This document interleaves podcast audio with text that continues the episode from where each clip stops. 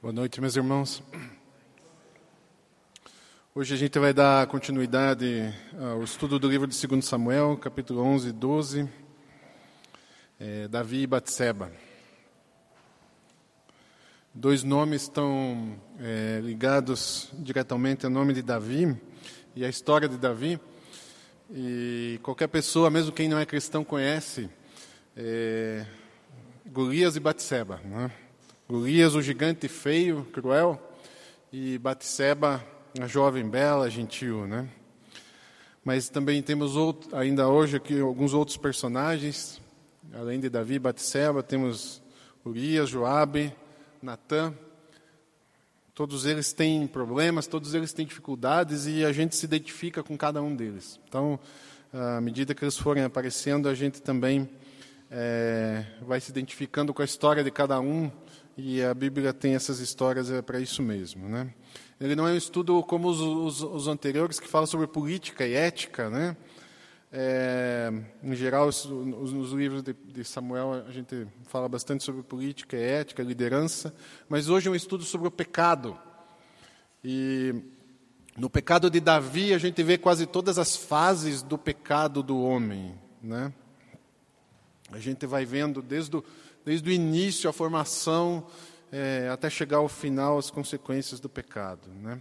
Mas antes disso, a gente precisa fazer, gente, antes da gente entrar no texto, vamos fazer um breve resumo de como é, como é que está Davi nesse momento, como é que é o capítulo 11 e 12, é, quem é Davi nesse instante. Né? Então, Davi já havia se tornado rei, já havia superado Saul, já havia superado Golias, já havia superado a seu grande arqui-inimigo aí, né, o Saul, já havia liderado muitas batalhas, é, já havia sido reconhecido pelo povo como governante, uh, já havia conquistado Jerusalém, a qual ela chamou a cidade de Davi, e de onde ele comandava todo Israel.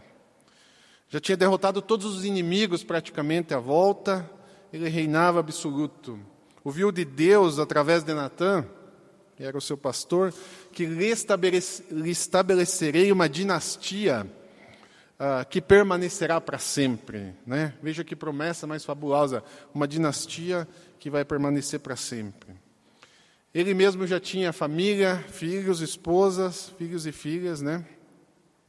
Não era somente um homem realizado, ele era muito mais que isso, e é importante que a gente entenda quem era Davi, então.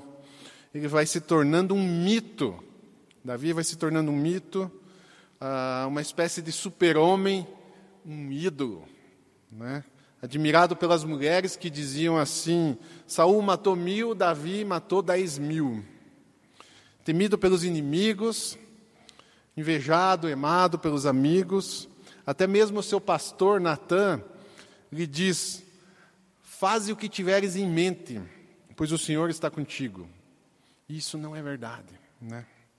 É uma mentira. Até, até Natan, seu pastor, tem dificuldade ah, em dizer a verdade, porque afinal de contas, ah, parece que tudo que Davi faz dá certo. A impressão que se tem é que não importa, o que ele fizer parece que vai dar certo. Davi é o queridinho de Deus. É, ele é o cara que, onde ele põe a mão, tudo, ah, tudo dá certo. E o homem, por conta da queda e do pecado, o homem é muito propenso à idolatria. Ele cria ídolos. Né? Nós temos uma tendência de projetar nos outros uh, as nossas esperanças, as nossas frustrações e esperamos que o, o, o outro a realize. Né? Isso se chama uh, idolatria. Né? E hoje a gente vive em um mundo bastante propenso à idolatria por conta da mídia, né? A mídia nos, nos cerca bastante, então nós vamos criando ídolos no esporte, na música, na política, né? Ah, mas olhe para alguns desses e veja o fim deles, né? Esses todos foram ídolos e eles todos tiveram ah, alguns fins que não foram muito agradáveis, né? No meio evangélico nós também criamos ídolos cantores, pastores, escritores. Na década de 80 e 90, né, quem viveu, que é um pouquinho mais, um pouquinho mais velho aqui, uh, não teve homem mais idolatrado na, na igreja evangélica do que Caio Fábio. Pastor, pregador, político, reformador social, escritor. E ele viveu um processo muito parecido com o de Davi, né? que é, adultério, escândalos, queda. Só recentemente, e bem recentemente, é que ele conseguiu verbalizar isso, pelo menos é o que a gente conseguiu escutar. Ele está tá no YouTube, quem quiser pesquisar aí, mas ele diz, num dos seus sermões, praticamente em prantos, chorando, dizendo: Eu caí quando estava sendo disputado em todos os lugares, em todos os políticos, em todos os gabinetes. Quando aceitei ser representante de igreja, ele foi representante, criou a Associação de Igrejas Evangélicas. Quando foi aplaudido por todos, né, infinitos e uma quantidade infinita de comícios e de pregações e de tudo mais, né? Quando tinha emissoras de rádio, de televisão, quando tinha revistas, quando estava na glória. Então, Caio Fábio diz assim, uma espécie de confissão dele: quando eu estava na glória, com o mundo inteiro aos meus pés, foi quando eu caí. É nessa glória e nesse pináculo que Jesus, lá no começo na, da sua jornada, nas suas nas suas tentações, rechaça o diabo e diz não para o diabo. Como outro exemplo, outro pregador, é, Ricardo Barbosa, ele é um cara que não aceita convite para pregar, raramente aceita convite, raramente, raramente se dispõe a passar tanto tempo assim, uh, indo de lugar em lugar. Ele diz assim: ah, quem me conhece é a minha família, a minha igreja. Então ele diz assim: para eles eu não sou ídolo. Né? Então é uma outra postura. Então ele diz assim: eu não aceito ir para todo lugar pregando, ir para todo canto falando, porque é na minha igreja e na minha família que estão aqueles que me conhecem. A idolatria, ela desumaniza o homem. Né? Deus, ele fica mais parecido com Deus. E esse é um processo de desumanização, um processo de se tornar um herói, um ídolo. Né? E é isso que Davi é agora, nesse momento. Davi é esse, é, é esse ídolo para Israel. Ele antes ele era um menino, guerreiro, poeta, músico, valente, corajoso, mas agora ele está mais parecido com um Deus vivo. Então, esse é o, é, o, é o Davi que nós temos agora. Vamos entrar no texto, então. Vamos começar ali em 2 Samuel, capítulo 11, o versículo do 1 uh, eh, até o 3. Diz assim: Na primavera, época em que os reis saíam para a guerra, Davi enviou para a batalha Joabe com seus oficiais e todo o exército de Israel. E eles derrotaram os amonitas e cercaram Rabá. Mas Davi permaneceu em Jerusalém. Uma tarde, Davi levantou-se da cama e foi passear pelo terraço do palácio. Do terraço, viu uma mulher muito bonita tomando banho e mandou alguém procurar saber quem era. Disseram-lhe: É Batseba, filha de Eliã e mulher de Urias, o Itita. Então, o verso 1 ele é muito interessante porque ele já mostra a situação de Davi muito parecida com essa que eu contei. É primavera, época em que a guerra corre solta, e na época eles não tinham Pokémon para caçar, eles iam brigar entre eles mesmos. Né? Davi era um homem de ação, ele era o primeiro a enfrentar os gigantes, quando todo mundo estava com medo. Davi era aquele que o povo desejava lá na época ainda de Samuel, que nos governará e sairá à nossa frente para combater as batalhas, né? Então sairá à nossa frente. Veja que Davi ficou aqui atrás. Davi é aquele que diz assim: O Senhor reina, no Salmo 93, mas agora é Davi que reina. Né? Então Davi ficou. Os soldados estão lutando, os soldados estão lá em batalha, estão, estão na guerra, e Davi ficou. Ficou, ficou em casa, né? E a gente fica pensando, será que ele está velho, né? Será que ele não quer mais guerrear? Será que ele já conquistou o suficiente, né?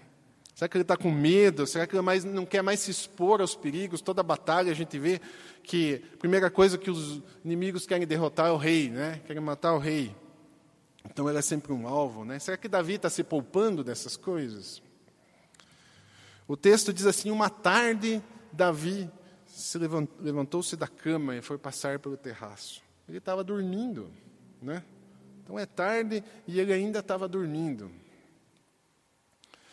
Descansa enquanto os seus soldados lutam. Há, há duas semanas, a gente pôde encontrar em Florianópolis o, o Dr. James Houston. Ele esteve aqui no Brasil e eu creio que ele é atualmente, junto com Eugene Peterson, talvez o maior escritor cristão vivo, né, na atualidade. E poderia também ser um ídolo, né? Mas ele também poderia estar em casa, com a família, com a esposa, com os filhos, com os netos, com os bisnetos. E ele está com 94 anos. E ah, eu não imaginei que ele viesse fazer uma viagem tão longa, cansativa, avião, carro, uma porção de coisas e hotel. Mas uma coisa interessante que ele nos falou lá é: o cristão não pode se aposentar. A nossa identidade não é a identidade do trabalho, que eu me aposento, que eu passo lá 20, 30, 35, né? Acho que cada vez vai passar, passar mais tempo, né? Talvez no futuro nem nos aposentemos mais. Mas ele diz: o cristão não pode se aposentar. Ser cristão é para toda a vida. Então ele continua firme, aos 94 anos de idade, está lá pregando, nos ensinando, escrevendo, e ele pode dizer, como Paulo: combati o bom combate, completei a corrida, perseverei na fé. Esse comportamento de Davi, ele acontece muito com o cristão de meia idade, já que já está com filhos criados, que ele já está com uma vida mais tranquila, que ele não precisa mais lutar, já não tem mais a dependência, não tem que batalhar para conquistar alguma coisa. Então, acontece também. O cara vai estacionando, vai parando. Acontece também de forma surpreendente com a geração Y, essa geração que nasceu aí ah, nas décadas de 80 e 90. Essa é uma geração que adotou o estilo de vida de Davi. Acordar tarde, sem risco, não vamos procurar emprego, para que trabalhar, vamos curtir a vida, vamos viajar, para que sofrer. Né? Hoje, essa geração Y é chamada a geração mais narcisista na nossa história da humanidade. A geração Y é a geração mais narcisista da história. É a geração mais que vive para si. Acontece também hoje em escala mundial, ah, com toda uma geração e talvez ah, uma enorme quantidade de desempregados e desocupados que o Estado, e cada vez mais no Brasil, mas que começou na Europa, Estados Unidos e está espalhando pelo mundo inteiro, que o Estado sustenta. Então, são, é a vagabundagem que o Estado sustenta. Cada vez mais isso vai acontecendo no mundo todo. E essas são pessoas que não têm mais que, que ganhar o pão com o suor do rosto, eles recebem do tal do estado do bem-estar social o seu sustento. Ao mesmo tempo que eles são estimulados pelas novelas, pelos filmes a ter uma vida é, glamurosa, são pessoas que estão se tornando cada vez mais violentas. Por isso que a pobreza diminui e a violência aumenta, né? principalmente contra a mulher e contra a criança.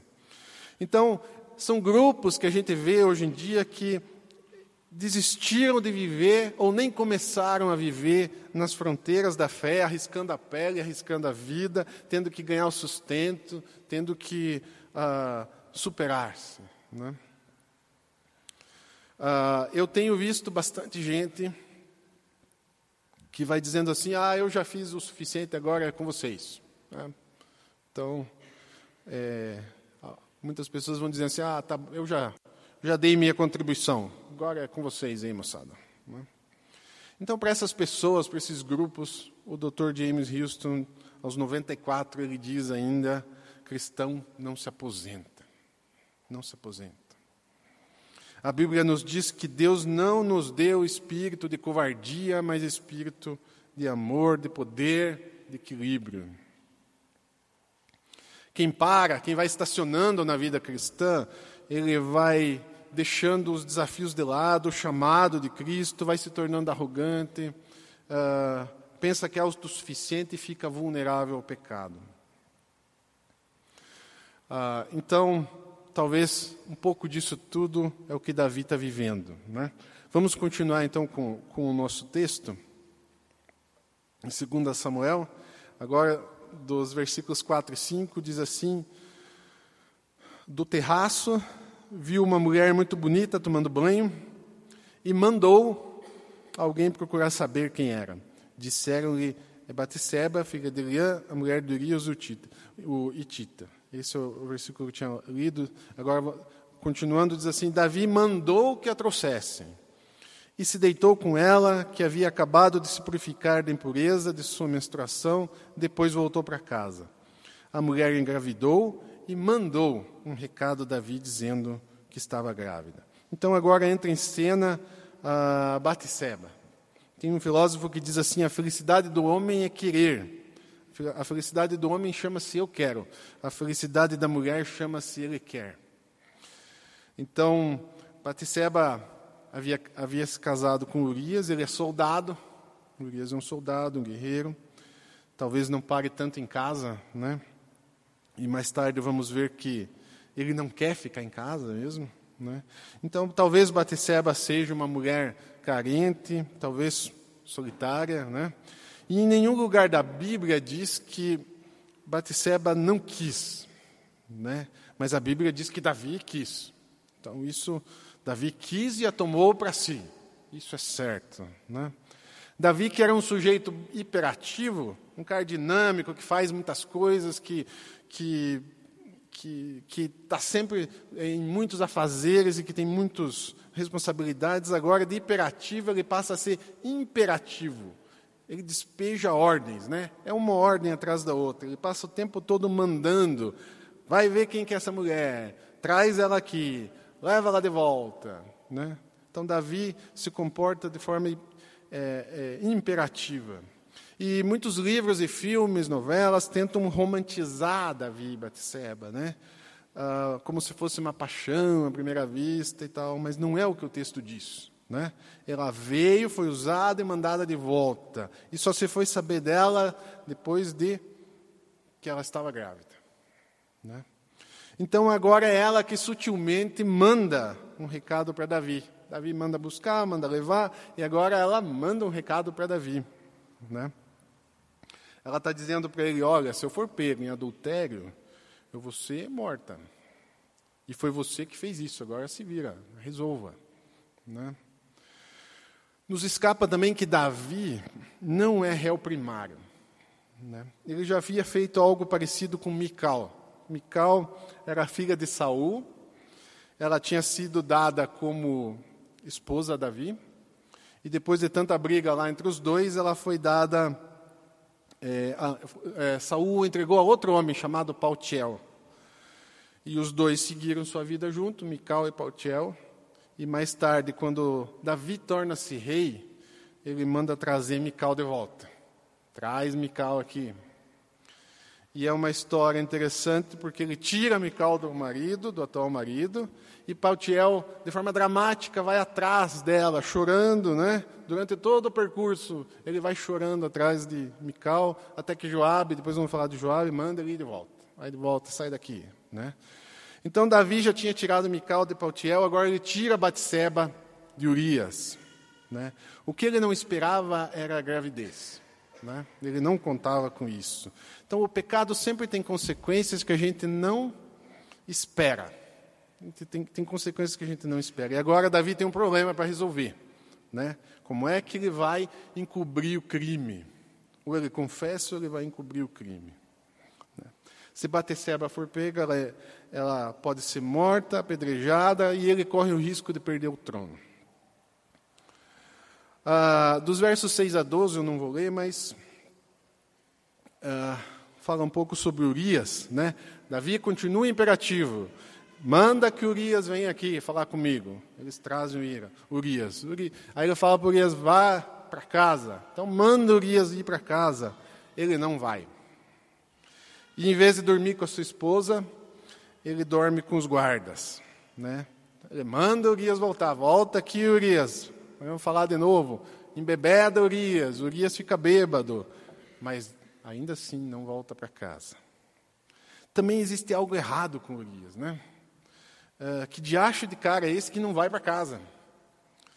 Antigamente, na década de 80, tinha um, um, um, programa do Jô, um quadro do Jô Soares, que um dos quadros ele falava assim: vai para casa, Padilha. Lembram disso? Então, o Padilha não está aqui hoje, né? mas ele até deu esse estudo aqui em fevereiro. Mas vale a mesma coisa que vai para casa, Urias. O Urias não vai para casa. Ele é um workaholic, né? Warholic, se existisse. Ele só quer saber de lutar. Uh, esquece que tem família. Então o plano de Davi não dá certo, não dá certo. E agora a coisa começa a ficar uh, mais séria. De 2 Samuel 11, do 14 ao 17, vamos ler, diz assim: De manhã, Davi enviou uma carta a Joabe por meio de Urias. Nela escreveu: Põe Urias na linha de frente e deixe onde o combate estiver mais violento para que seja ferido e morra. Como Joabe tinha cercado a cidade, colocou Urias no lugar onde sabia que os inimigos eram mais fortes. Quando os homens da cidade saíram e lutaram contra Joabe, alguns dos oficiais da guarda de Davi morreram, e morreu também Urias, o Itita.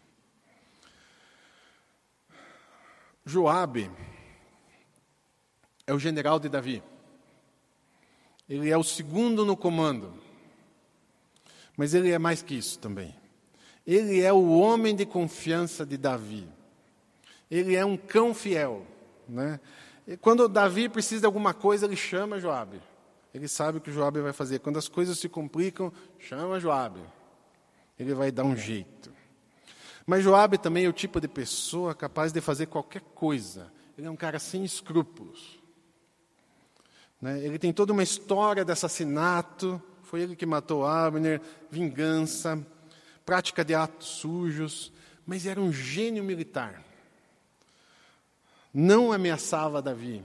Muito interessante isso. Ele não queria ser o primeiro, mas ele queria ser o segundo e não deixava ninguém mais ser o segundo. Era valente e leal. Então, Joabe não tem a coragem de dizer para Davi e de questionar a ação errada de Davi. Ei, Davi, o que, que, é isso? Por que você quer matar Urias? Né? Ele não tem coragem, ele faz. Ele vai lá e cumpre a ordem. Ah, logo após a Alemanha perder a guerra, na, na, na Segunda Guerra Mundial, os nazistas começaram a ser julgados pelos crimes de guerra. E a maior defesa dos nazistas era: nós somos pessoas normais, nós não somos assassinos, nós só cumprimos as ordens e as leis que existiam nós só estávamos fazendo o que os nossos superiores mandavam. Eles se defendiam assim. E até aquela época, o direito julgava as pessoas pelo cumprimento da lei. Né? Então, se fosse assim, eles iriam se safar, porque eles só estavam fazendo aquilo que foram mandados. Ah, uma filósofa judia chamada Hannah Arendt, ela mudou a história do direito ao dizer que você não é uma máquina.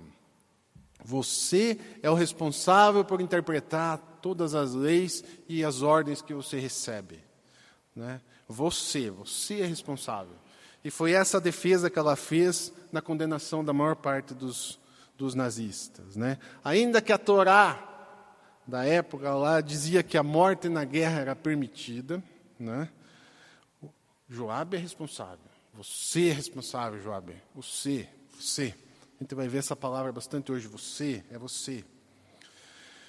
Então, nas empresas a gente chama esse tipo de pessoa como Joab de yes man. O cara que sempre fala sim. Sempre, sempre diz sim. Né? Tudo que o chefe pede, ele diz sim. A gente, eu já vi isso dezenas de vezes. Né? Vamos fazer esse negócio. Pode ser com a mais louca do mundo. Sim, vamos fazer. Nas igrejas também, né? Quantas vezes a gente vê o pastor fazer a maior lambança na igreja, ninguém consegue questionar, nem a liderança, nem pastor auxiliar, não consegue questionar. E eu vivi muito isso durante muito tempo, porque A pessoa não está afim de pagar o preço de dizer não, não, eu não vou fazer. Não está afim de questionar. E é por isso que o pecado de Davi de adultério se transforma em assassinato. Morre Urias e não morre só Urias, morre os oficiais da guarda de Davi, alguns. Então não é somente a morte de Urias que recai sobre a cabeça de Davi, são várias mortes que recaem. Ah, continuemos então. Ah, Davi agora tem medo de que Joabe se revolte ele, contra ele. Então veja o que ele diz ah, para Joabe. Está no 11, 25, diz assim: Davi mandou o mensageiro dizer a Joabe: Não fique preocupado com isso, pois a espada não escolhe a quem a devorar. Reforce o ataque à cidade até destruí-lo. E ainda insistiu com o mensageiro que encorajasse Joabe. Então ele está dizendo para Joabe: Não fique preocupado. Não se preocupe. Não é pecado, né? Não foi nada. Acontece. Essas coisas acontecem. Já ouviu isso? É assim mesmo. A guerra é assim. Foi o acaso esse Urias é um azarado, né? Aconteceu lá dele, dele morrer. Então percebam a linguagem calma do assassinato, né? Um cérebro racionalizado, totalmente racionalizado. O Gene Peterson ele diz assim que a sutileza do pecado é que ele não parece pecado quando a gente está fazendo, né? quando estamos praticando. Deus diz: Adão e Eva: Não comam no fruto daquela árvore, certamente morrerão. O diabo diz assim: Certamente que não morrerão.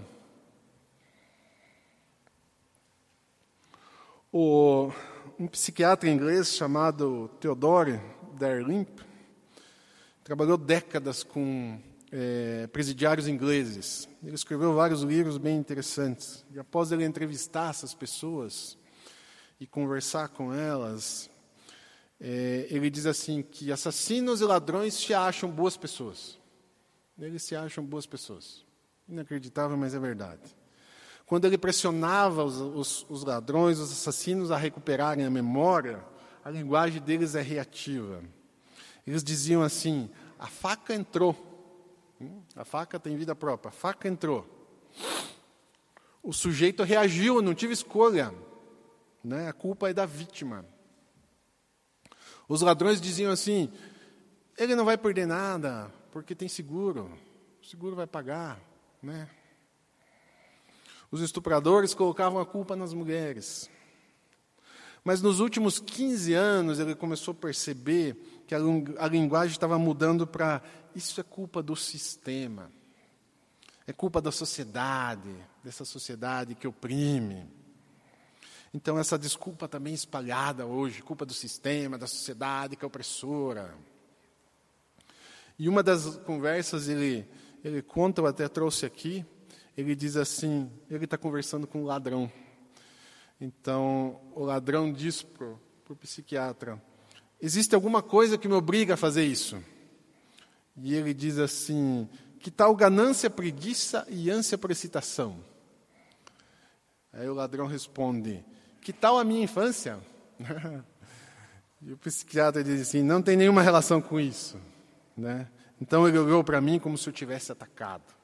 Então, temos nos temos ensinado que o problema está na infância, que o problema está na sociedade, que o problema está em algum lugar que não é na pessoa. Hoje o pecado não é mais pecado. O vício é considerado doença. Né? Então é isso que eu ouço toda vez dos psicólogos, assistentes sociais, repetem todos os dias: ele é um doente. E como doente no Brasil, ele recebe auxílio doença. Recebe grana, é grana na mão do viciado. Quer dizer que ele nunca vai se curar. Né? Vai ser um eterno doente. E ele jamais vai assumir a culpa pela responsabilidade dos seus atos. A desonestidade intelectual impera hoje por todos os lugares da sociedade. E alguém precisa dizer: é você. Alguém tem que bater na mesa, apontar o dedo e dizer: é você. Alguém tem que ter essa coragem de dizer. Tem uma fábula chamada Parábola dos Elefantes, talvez você já conheça, ah, que é o que a gente está vivendo é mais ou menos como essa história do elefante, em que eles colocaram vários cegos é, que queriam conhecer como era um elefante. Né? Então, como era difícil explicar os cegos estavam tocando elef o elefante, e um pegou na tromba e disse assim: Nossa, parece uma cobra, né? O outro pegou na orelha, ah, parece um, um abano. O outro pegou na perna e falou: Nossa, isso aqui parece uma coluna. E o que pegou no rabo falou assim: Poxa, parece uma cobra, né? Mas como cheira mal. E o que acontece hoje na nossa sociedade é isso: a gente está vendo todo mundo se matar e nós dizemos é a cultura, é a pobreza, é a família, é a falta de oportunidade, é o sistema que oprime. Mas ninguém tem coragem de dizer é o pecado. É o pecado e como cheira mal, né? Ninguém tem coragem de dizer é você, ser humano, porque você é decaído e afastado de Deus. No versículo 27, finalmente aqui, um primeiro momento de lucidez de todo o texto,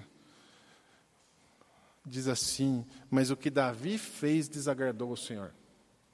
Então, pela primeira vez, a gente vê algo que faz sentido. O que Davi fez desagradou o Senhor.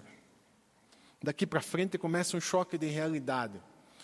Uh, Deus assume aqui o controle e ele traz todos esses personagens a enxergarem a realidade e sair da ilusão do pecado que eles estavam, estavam vivendo.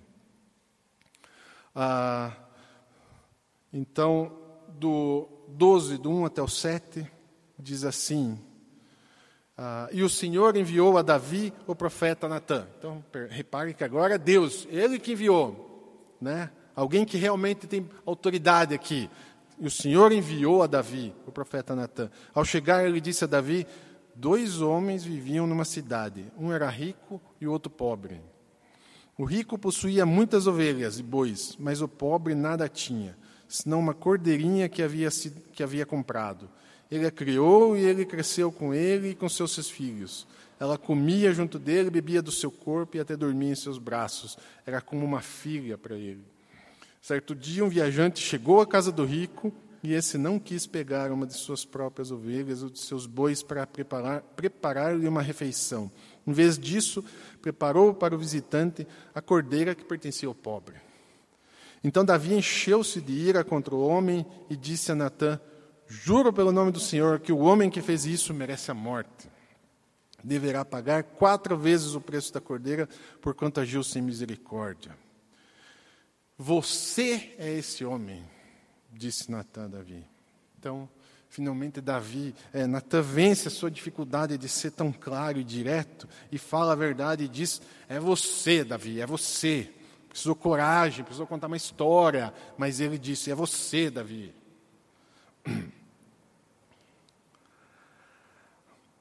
Davi foi muito grato a Natan por essa intervenção. Talvez Natan até arriscou o pescoço, mas Davi foi grato a ele. Em homenagem a ele, um dos filhos de Davi vai se chamar Natan. Ele vai mandar Salomão para Natan, para ser educado. Então demonstra que a confrontação nem sempre é ruim quando o outro lado muda, quando o outro lado resolve encontrar a verdade. Mas não termina aí, Natan continua. Né? No 7 e no 8, ele diz assim: Deus lhe deu tantas coisas e teria dado mais, mas você resolveu tomar por conta própria. E aqui vem a palavra de Deus: Eu ungi rei de Israel e o livrei das mãos de Saul, dele a casa e as mulheres do seu senhor, dele a nação de Israel e Judá. E se tudo isso não fosse suficiente, eu lhe teria dado mais. Deus está dizendo para ele: Eu te dei tanta coisa. A palavra aqui é dar, dar, né? Deus está dizendo: Eu te dei. Mas as ações de Davi foram sempre no sentido de tomar. Eu tomei, eu tomei. Ele tomou Mical, ele tomou Batisseba, ele tomou a vida de Urias, ele tomou e fez o que quis. Então aqui nós temos o dar versus tomar, a graça de Deus versus a vontade do homem. E Deus diz assim: Eu ainda poderia ter te dado mais. O homem que, que age em antecipação da graça, ele toma. O homem que espera a graça de Deus, ele recebe. A queda, ela é um ponto de corte aqui na vida desse cristão, é um ponto de corte na vida de Davi, né? Caio Fábio, os evangelistas americanos, tantos cristãos que a gente conhece, a queda é um ponto de corte.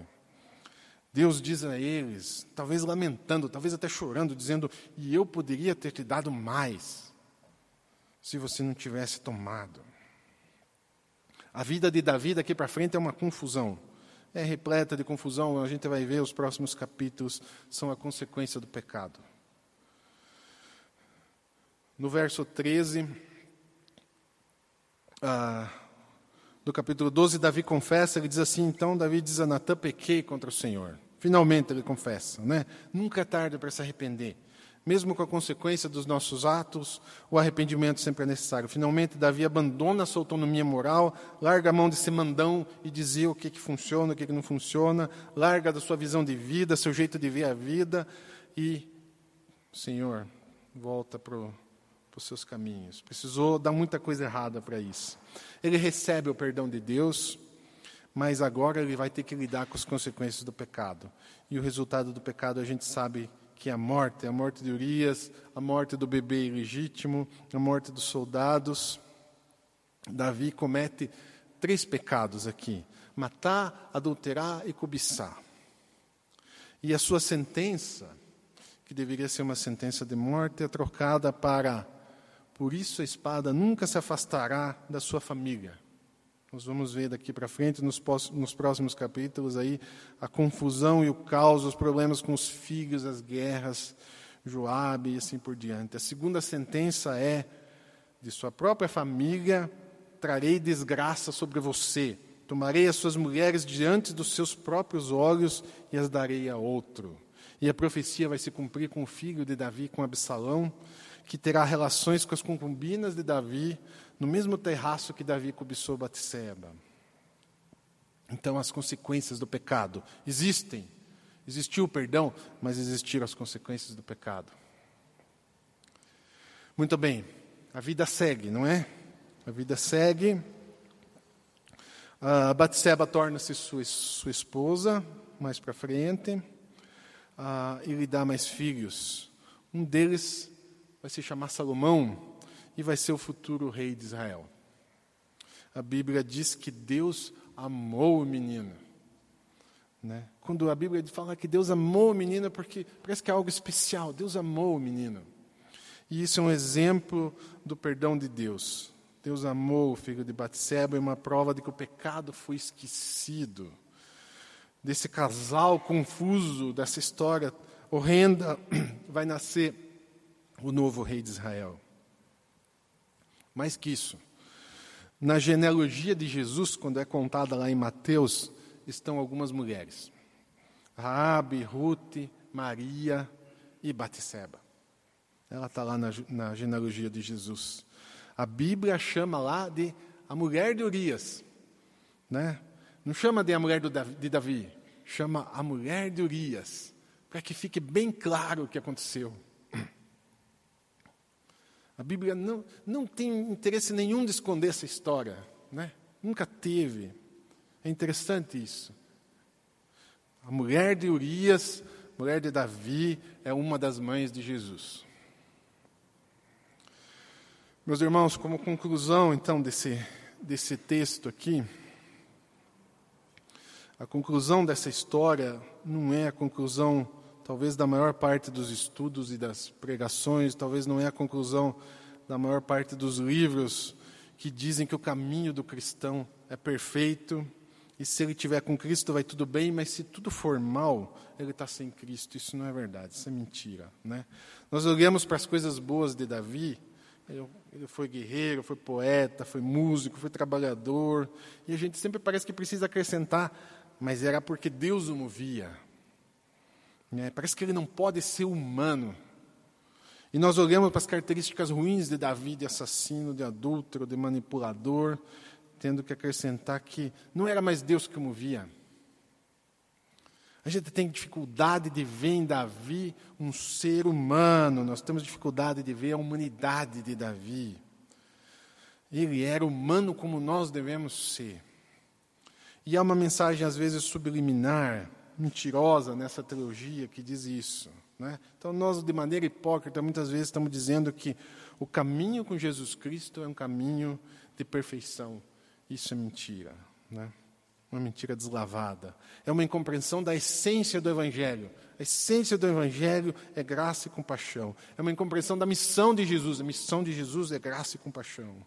A gente se acostuma tanto com a Bíblia e com a mensagem da Bíblia que a gente às vezes esquece da graça e da misericórdia de Deus. E Davi incorpora a graça e a misericórdia de Deus em sua vida. Ele é o prenúncio da vinda de Jesus e da missão de Jesus, que é filho de Davi. Então, nós como como Davi, nós temos problemas. Temos problemas com nossos filhos, temos problemas com nossos irmãos, temos problemas com nossos pais, temos problemas com nossos colegas de trabalho, com as esposas.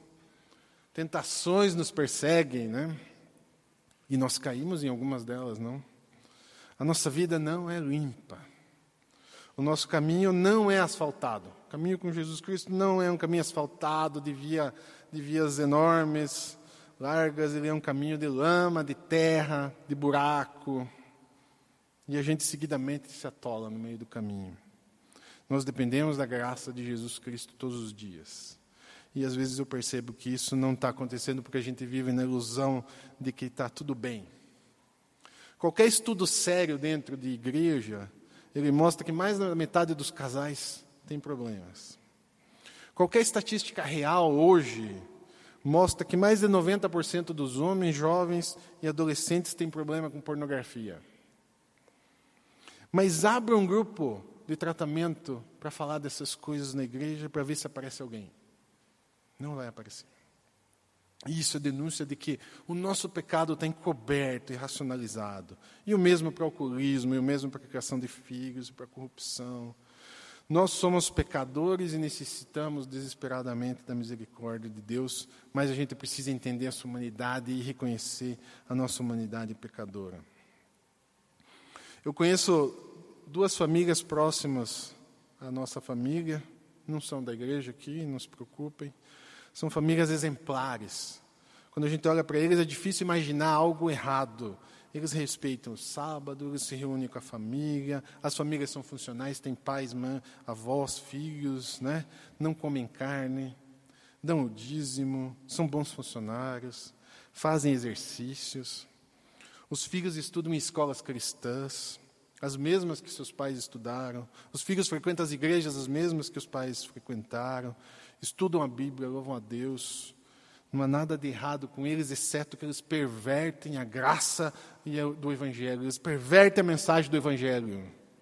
Foi contra essas pessoas que Jesus foi mais duro, foi as palavras mais duras de Jesus, foi contra eles. Né?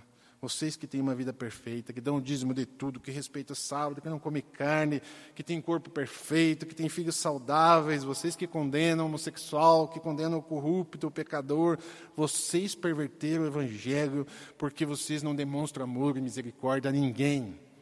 Vocês vivem sozinhos isolados. Ninguém se aproxima dessa gente. Vive debaixo de leis rígidas. A graça de Cristo não chega a lugar nenhum, porque eles não precisam de Cristo. A vida deles é perfeita, eles fazem tudo certo.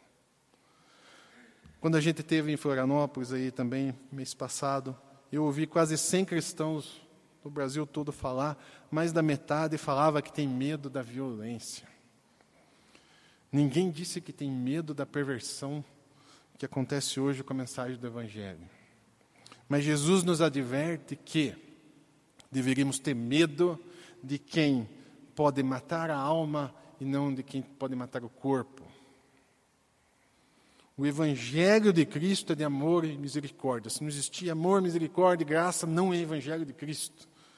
Né? Evangelho de Cristo não é profilaxia, viver a vida certinha, tudo perfeito, tudo corretinho, porque quanto mais perfeito, mais, tem que, mais, mais fechado tem que ser. Quem não entendeu isso, não entendeu nada sobre o Evangelho de Cristo. Se Davi se submetesse a nós aqui, um conselho formado por nós, nós o teríamos tirado da liderança de Israel, com certeza. Nós diríamos que ele envergonharia ah, os israelitas com o seu comportamento. Mas Deus não tirou. Se fôssemos nós que escrevêssemos a Bíblia, nós teríamos tirado a história de Batseba e daí tiraríamos Batseba da genealogia de Jesus, mas Deus não tirou. E Jesus não se envergonhava dessa genealogia tão pecadora. Ele não se importava de ser chamado filho de Davi. Então, meus irmãos, termino aqui com essa única mensagem que eu acho que vale muito a pena a gente levar para hoje. A nossa humanidade pecadora, decaída, precisa encontrar Cristo sempre. Não é só quando a gente se converte, é sempre nós precisamos encontrar Cristo. Nós precisamos continuar dependentes dele e da sua graça.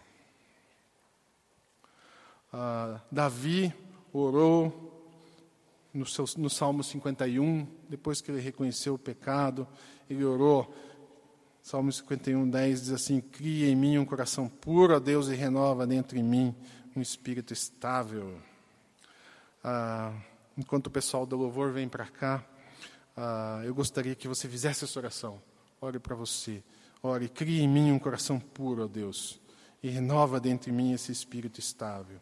E eu desafio você essa semana a encontrar Cristo nos seus pecados mais profundos, encobertos, confusos, nas suas confusões, nas suas dificuldades. Desafio você a fazer isso. Tá bom? Ah, então, nesse minuto, por favor, ah, baixe sua cabeça e ore esse salmo. A gente seguidamente deve orar os salmos, repeti-los porque eles são a manifestação da graça de Deus. Ore isso, crie em mim um coração puro, Senhor. Renova dentro de mim um espírito estável.